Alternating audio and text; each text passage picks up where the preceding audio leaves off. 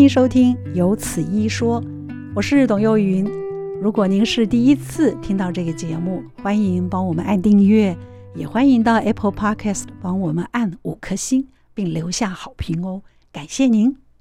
欢迎台北荣民总医院心脏内科主治医师黄伟杰，黄医师您好。主持人好，我是台北荣总心脏内科主治医师黄伟杰。心脏内科是最大科耶，对不对？呃，通常是在每个医院都是最大科。对啊，因为所有的病最后都要到你们那儿去。对，也是一种慢性病跟老人病，最后都会到我们家这样。讲到了慢性病跟老人病呢，大家都觉得心脏，因为您今天给我们的这个题目“心脏血管疾病的诊断”，我们先谈这一段啊，因为后面还有治疗跟饮食原则。我想饮食原则可能也是我们大家非常想要知道的原因。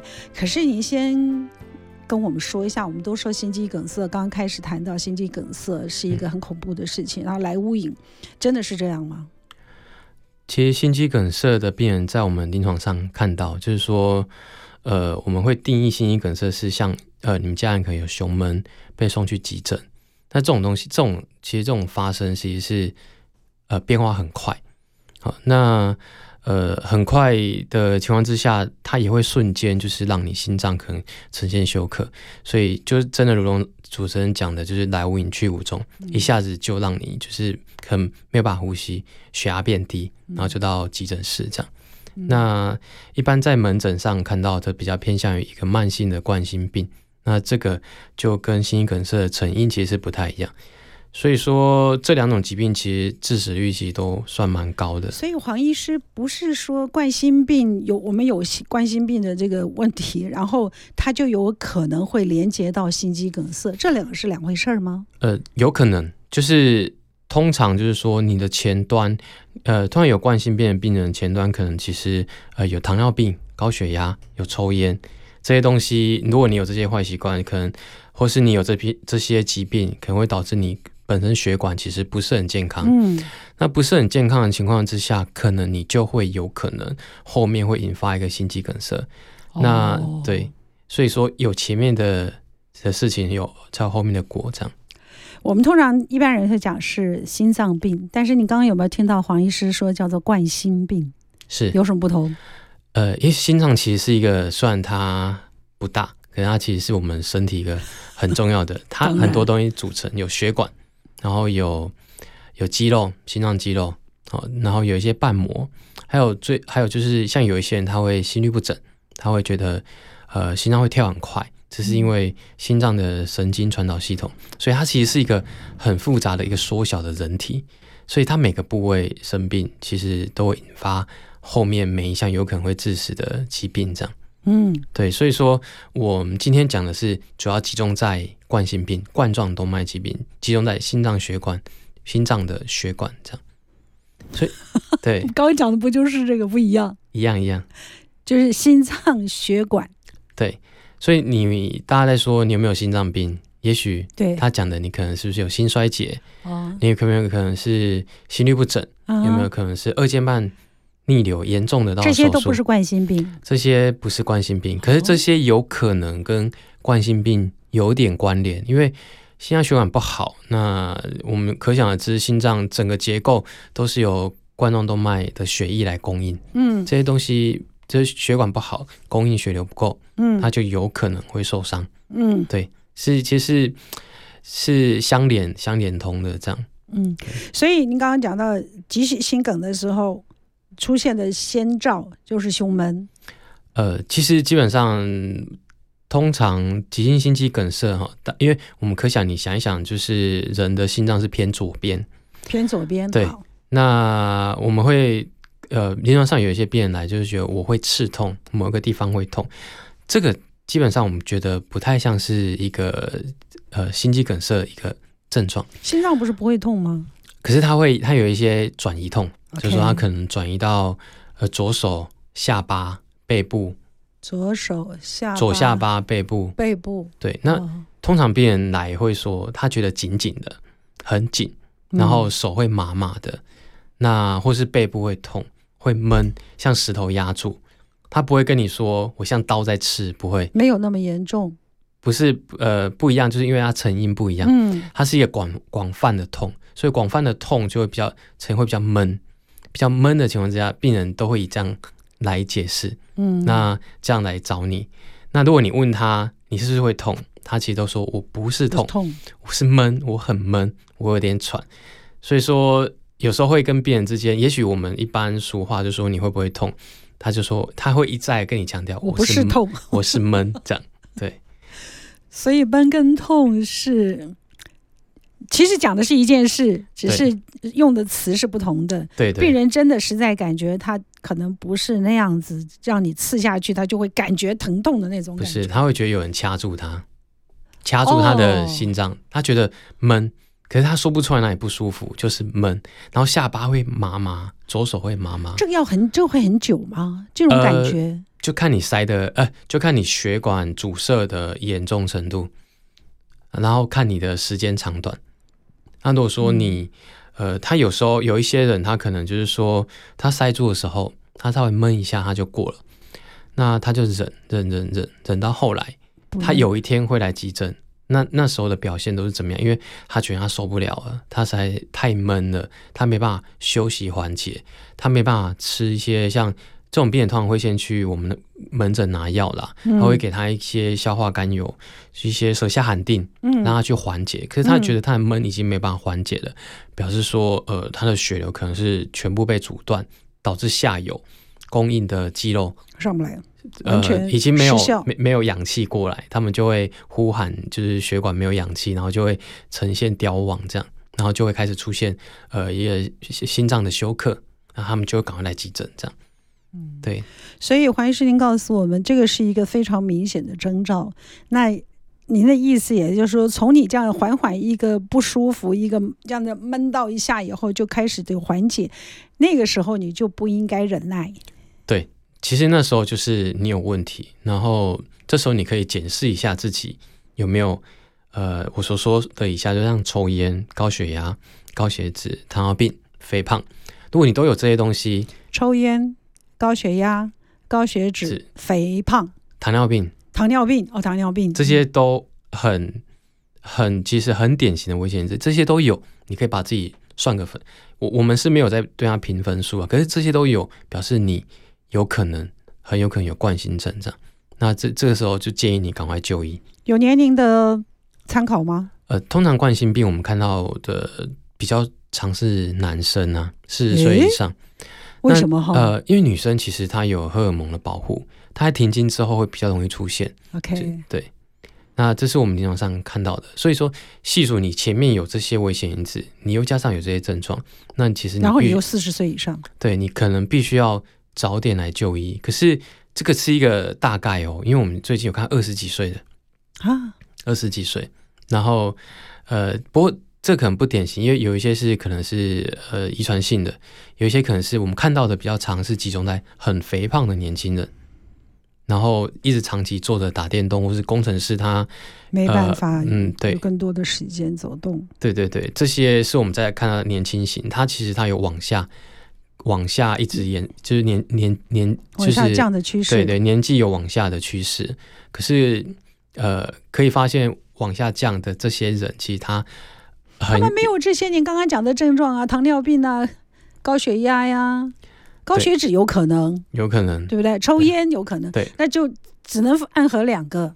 对，可是就是这些人，虽然说你可能不是一个高危险群，可是你有胸闷这个症状.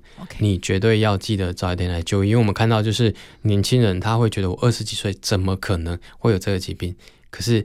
当他发现这种事情，然后来急诊室，我们做心导管，我们就会看到，真的你心肌梗塞这样。只要有一点点小小胸闷的情况去检查，就可以看得出来吗？呃，我们可以到门诊，我们会初步先有一些相非侵入性的检查，可以查出你有没有问题。这样。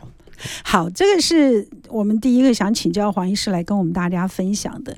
坊间有很多人说，因为急性梗塞，你说几乎没有办法做什么。可是当病人自己发现您刚刚讲的这些胸闷啊、不舒服的症状的时候，我们也有坊间说很多种可能的 处理方式。但是我想听听黄医师，您有建议我们可以先做什么样的处理吗？我们可以自己先做处理吗？OK，其实这个算是对自己健康的一个了解了。那我觉得每个人都要知道自己的每天的血压多少，要定时量血压。那哎，讲到血压，现在所有的血压计都可以都可以参考吗？呃，所有血压计其实因为方便啊，所以呃，我看民众其实基本上都会用电子式的。可是其实最准的其实是用水银的。现在没有啦。对，现在没有了，所以只剩下，也许你去一一个，你去医院可能还有，可是现在已经 很少，对啊对啊，都是电子式。医院对，只有医院。大家记得，就是有一些人他会，就可能他买了十几年，他都没有校正，要换啊，要校正哦。对，你如果觉得你的血压不太很奇怪，跟在医院量跟家里量，也许差蛮多的，差蛮多。这个要 一定要拿去给厂商校正，嗯，或是重买一个新的，因为我看现在好像没有很贵，对，所以。一千多、两千多都有，也好像有三千多，大概就在这个这个范围。对对，这个、一一个小小的一个东西，其实可以就是呃很了很了解自己的身体啦。嗯、那像刚刚主持人问我，就是说呃，当你发生这些事情的时候，我可以做什么处理？呃，其实我们所有急救其实都有一个前提哈，我们去必须要 call for help。call for help 的意思是说。当我发生问题的事情，嗯、我先求救。好，所以说求救有两种方式，因为像这种病人，其实老人家他都会来门诊拿药嘛，对不对？或是说有一些健康的，还是怎么样？我们其实医生会开一些舌下安定给你，记得这个要随身携带。哦，对。那第二个，第二个的话就是说，当你有问题的时候，你觉得你也不太舒服的时候，可能跟你家人讲，跟呃要记得就是。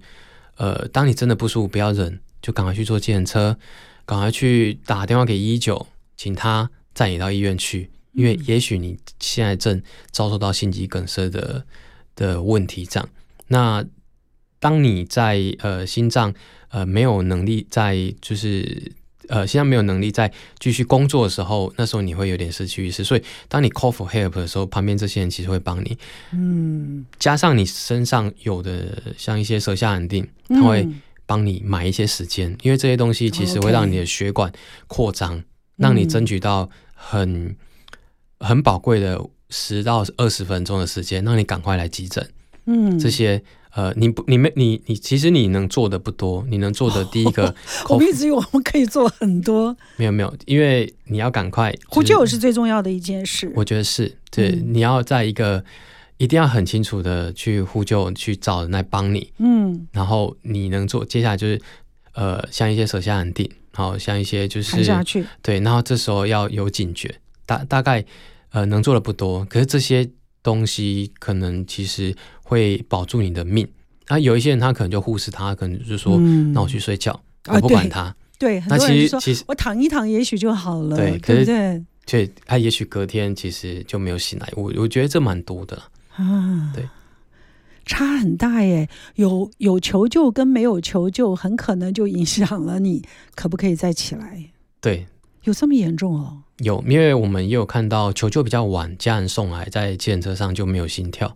所以说这个时间有有一些人会觉得呃差几分钟没差，可是差几分对我们健康科来讲差很多，很多对对。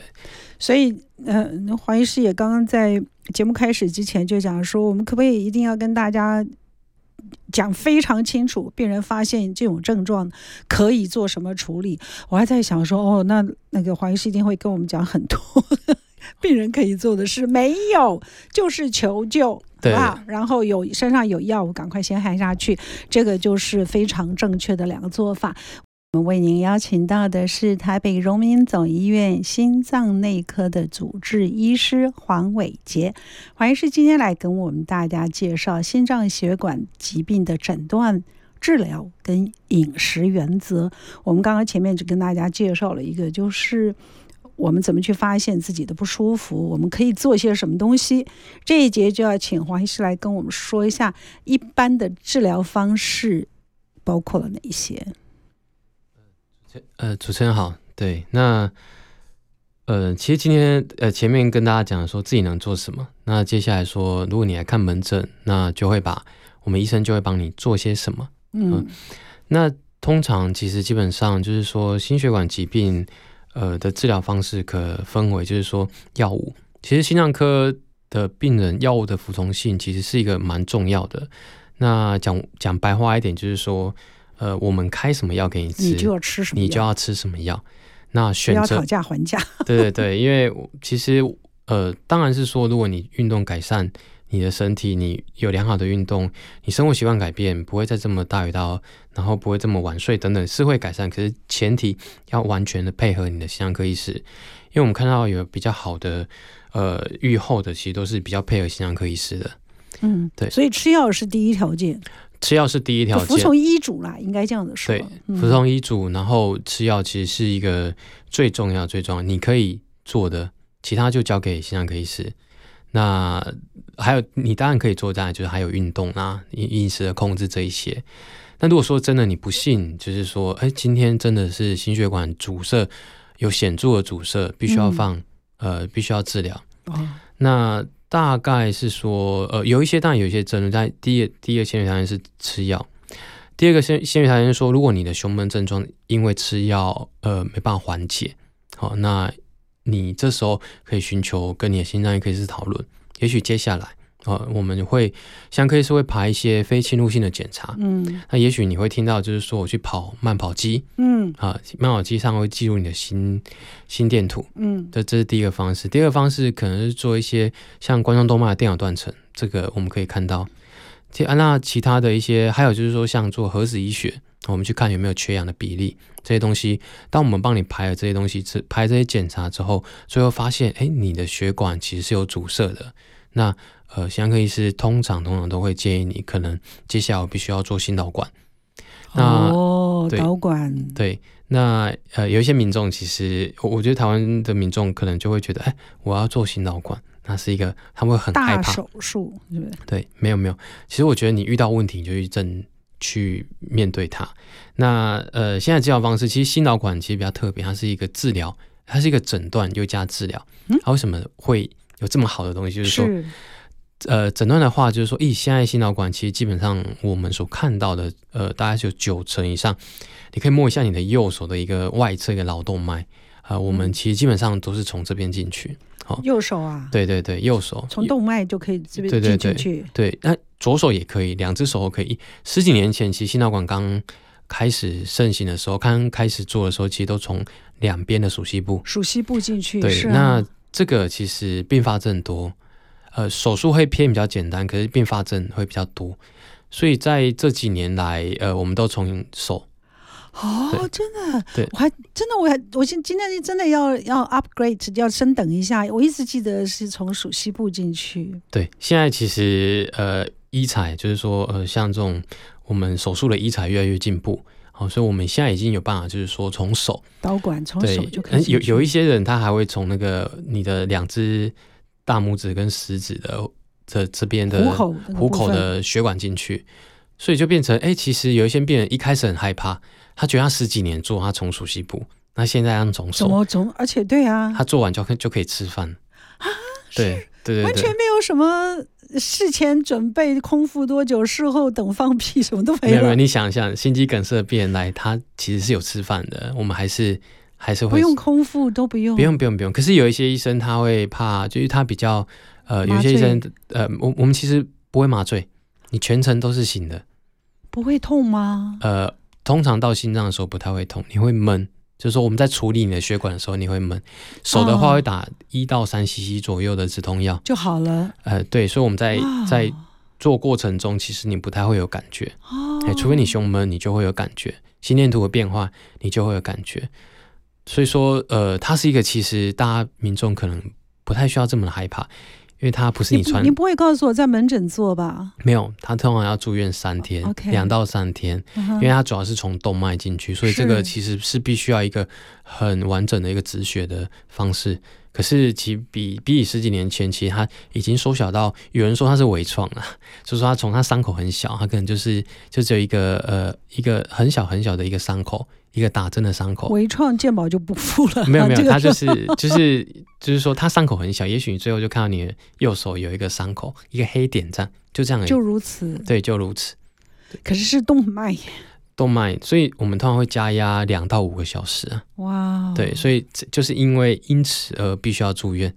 那也是因为它是一个诊断，前面的三十分到一个小时，嗯，我们可以透过这个方式去完全了解这个人的血管的走向，嗯，好，他有没有阻塞？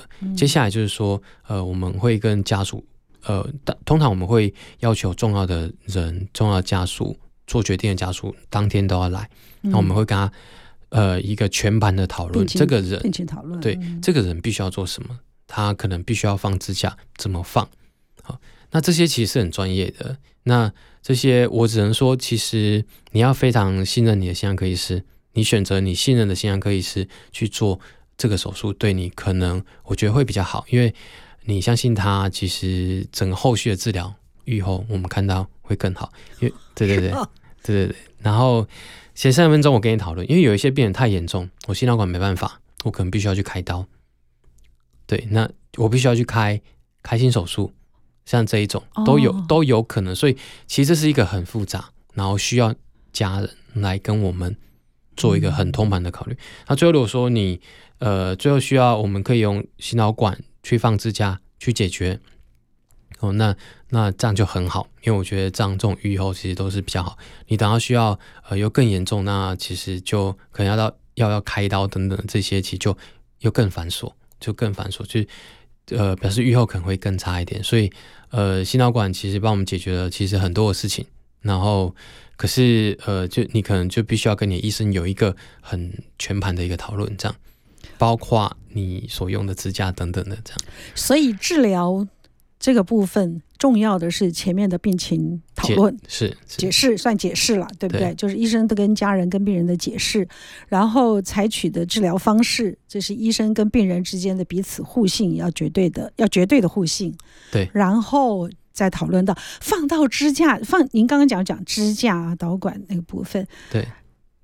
我们可以讨论一下吗？可以，可以，我跟你讲，虽然我们虽然我没有放的，但是这个导管，这个这个支架放进去，有的是有一种是健保的，对不对？有一种是自费的，这两个真的有很大的差异性吗？呃，其实可以这样说，呃，其实，在非常多年前支架开始产生的时候，啊、呃，那时候其实，呃，哦，我讲这个话题前，我先有一个想法了，就是说。嗯呃，民民众其实会觉得健保之家，其实没有所谓的健保之家啊。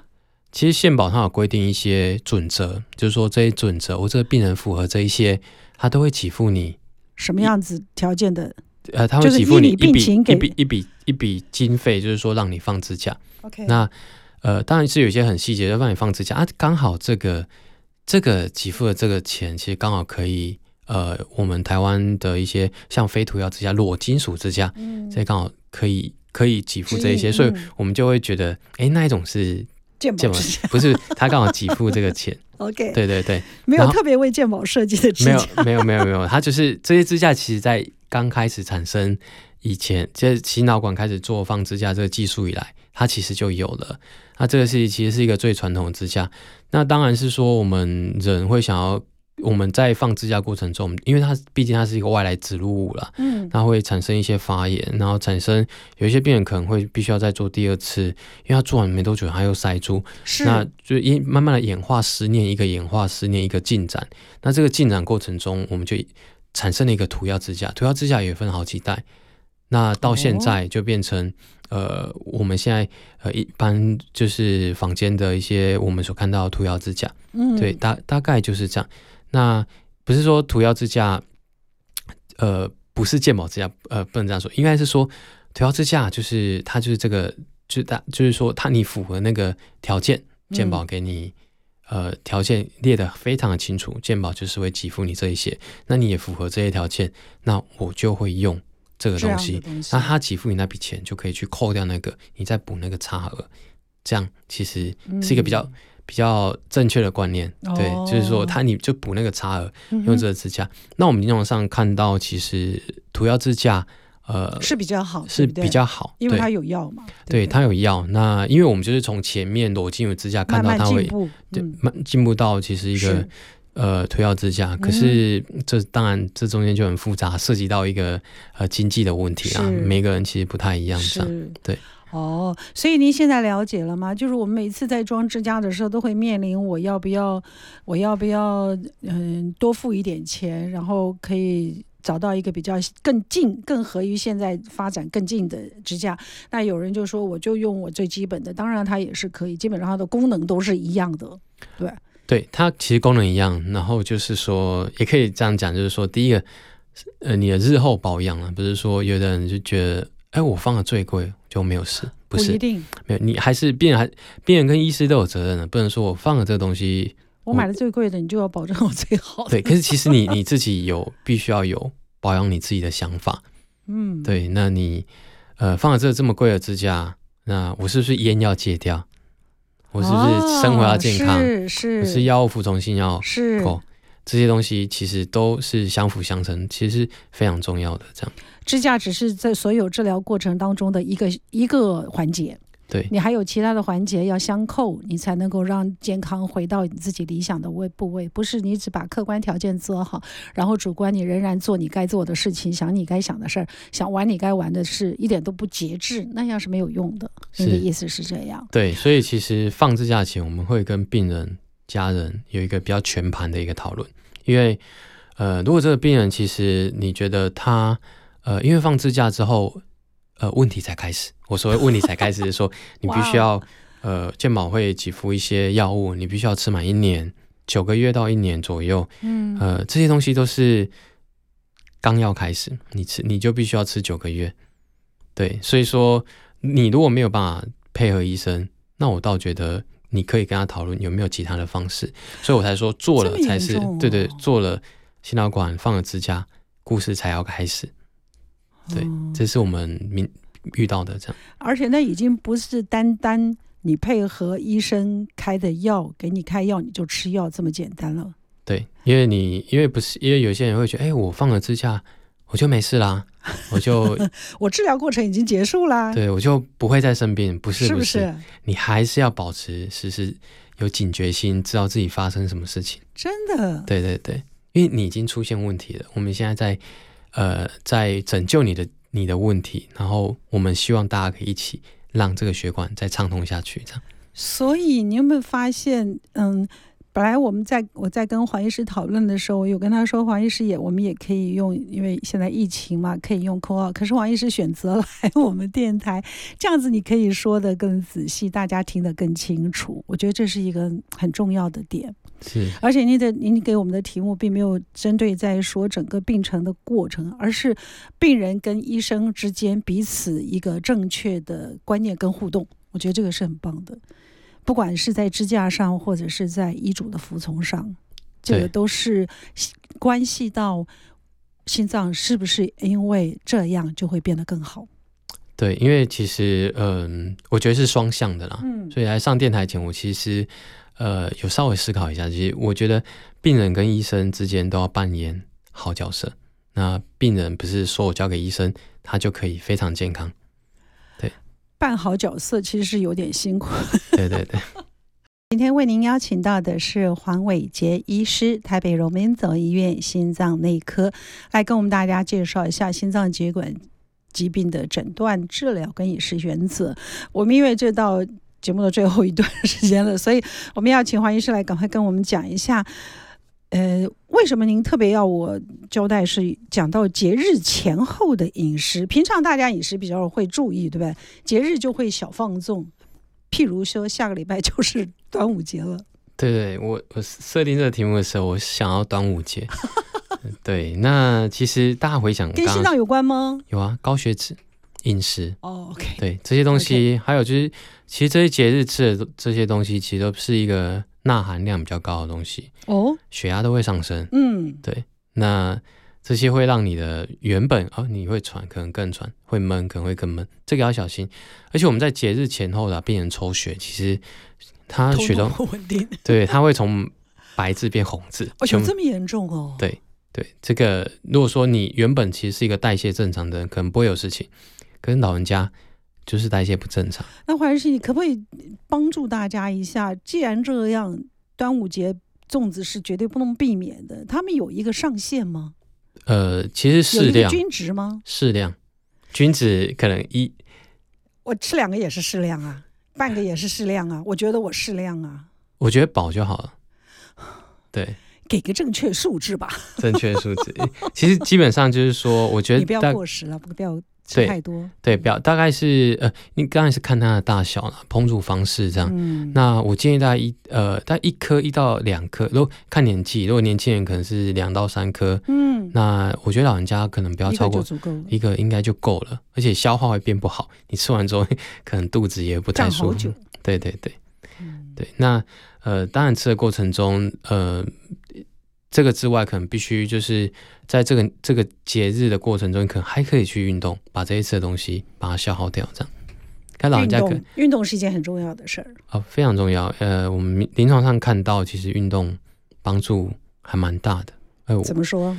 嗯，我举一个例子好，好、嗯，就是说，呃，我一个有一个呃，大概六十几岁的病人，那他有糖尿病，嗯，他我们某一个监测值，他可能七点多，我们都会说他是。嗯七到八，糖化血色素。嗯，那我们那时候，其实我们看到这种病，我们建议他吃药，因为他已经其实符合一个糖尿病的的标准了。这样，嗯嗯，那他偏肥偏胖，这样，然后腰围也大，腰围也粗。然后那时候其实一直鼓励他，哦，那他血当然抽起来，血脂也高，我就是鼓励他。那他其实，在服药过程中，他做到了减肥、运动，嗯，好，那当然就都做得很好，然后饮食上改善，最后其实基本上他慢慢的他的那个指标下降了，嗯，然后他的抽血指标下降，体重也下降了，药物也减少，好，那你会觉得很好啊，很特别，你会觉得很奇怪，为什么？哎，药物变少了，他反而变健康，是，而且他心情看起来更好，这样看起来越年轻，其实这些是。心脏，呃，这是药物，呃，这是药物可能比较没有办法带来的一个正向的一个方面啊。可是我觉得两个必须要相辅相成，所以运动对不对？运动跟饮食方面的一起的，跟药之间三方一起的，我一个一个协调，其实呃，一个呃，你可以去协调的话，其实基本上会让你药用量会更少。然后要让你的就是说，呃，整个偏向比较心情会更愉悦啦，然后偏向比较正向的方式这样。所以它不能够完全靠运动，但是你如果有运动的话，它是相乘的效果，所以药物会因为你的运动而减少。对，因为我们有时候看到运动跟呃会让你减少一到两颗药，哦、那你你可想而知，老人家其实很多药。是啊。对，那减少一到两颗对他影响很大，而且我觉得是一个很棒的鼓励啊。对。那这个人他会每天想要去运动，他就会有一个正面的一个循环，对对，一个 心情上会更愉悦，每天精神上其实会更有计划，今天干嘛这样？他有目标了嘛？对对对，所以我们不会一直叫他吃药吃药吃药，就是一起来一起来，慢慢的，我们得看他看他成果出来，哦，那可能药就越来越少。你建议什么运动吗？呃，其实基本上就是要看你本身的能力了。那我们其实基本上不要让自己的心跳非常非常的快，好，要看你。假如说我举例来讲，我们最常遇到老人家有肌肉骨头的问题，对不对？嗯、你要叫他慢跑不可能，嗯、所以你可能可以鼓励他几个方式，呃，可能像操场走路、走路，呃，操场绕操场啊，慢走啊，游泳啊，这些达到一定的心率就好了，就就就可以了。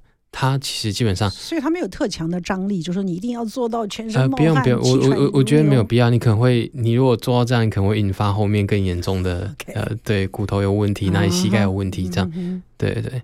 所以就是适量运动就好。适量运动这个习惯非常重要。对饮食的原则呢？因为我们已经节目时间，OK OK，我现在都来不及。我其实讲了解，其实我觉得均衡，均衡就是说，呃，你有特别希希望，就是因为我看我在来之前，我也做了一些爬书了一些资料，它上面很确切的告诉你该吃什么什么什么什么，像秋刀鱼、鲑鱼、鳗鱼，蔬菜要吃全谷蔬菜水果，嗯，不要吃的是什么内脏刷卵，有这个必要吗？呃。其实基本上，如果你想吃那一些你刚刚所讲的好吃的东西，就可能呃，这个可能适量。可是其实基本上均衡，四大类均衡，像五谷类可能以米饭、面食为主。那鱼肉的话，可能就是呃挑一些鱼肉，或是其他鸡肉，可能挑呃其他肉制品，可能挑一些呃瘦肉去皮的。如果你很习惯就是肉加跟皮一起吃，那这个习惯可能要改善，因为要改变，因为这个。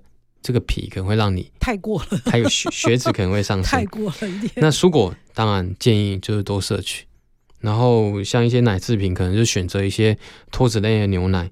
那钠含量一天可能不能太高，可能要不要超过二点四。其实这也是一个困扰，因为钠含量通常大家都觉得咸才是钠，就所以我们就吃的比较不咸。可是不咸的钠才是真正危险的。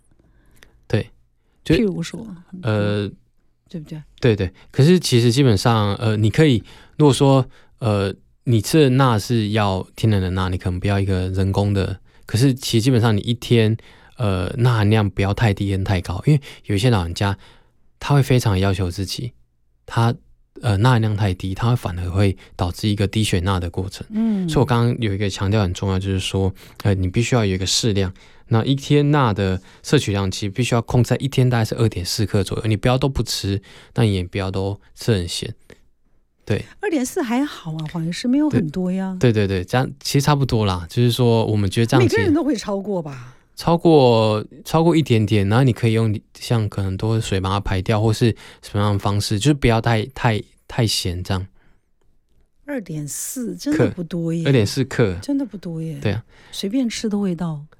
呃，其实我觉得就是外食主，其实通常都会超过了，嗯、所以其实慢慢的身体就会累积这些东西，对，对这才是问题。对对，所以钠是一件很重要，钠的摄取是一件非常重要的事情。对对，罐头就甭吃了，对不对？呃，腌制物你也甭吃了，对对对，就是这样。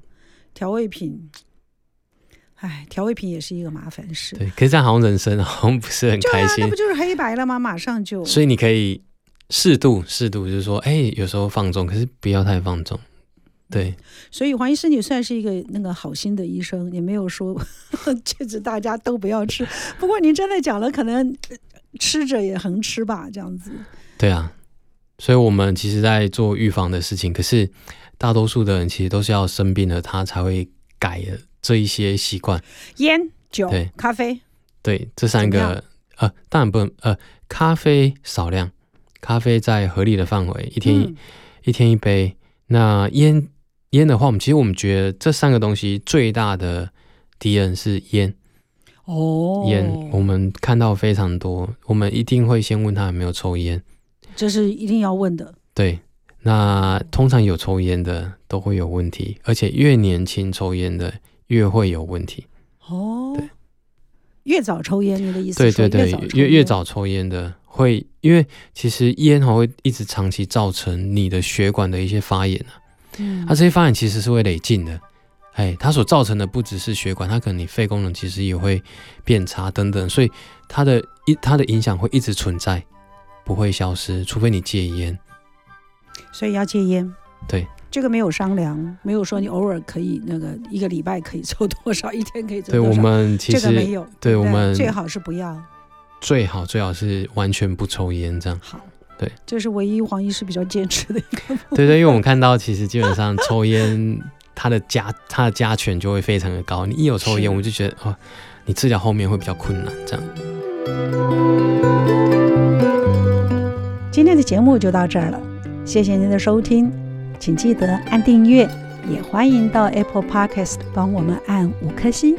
如果听完我们的节目有什么想跟我们说的话，欢迎您利用 Apple Parks 的留言功能，我们会在之后的节目里面来回应大家。谢谢您。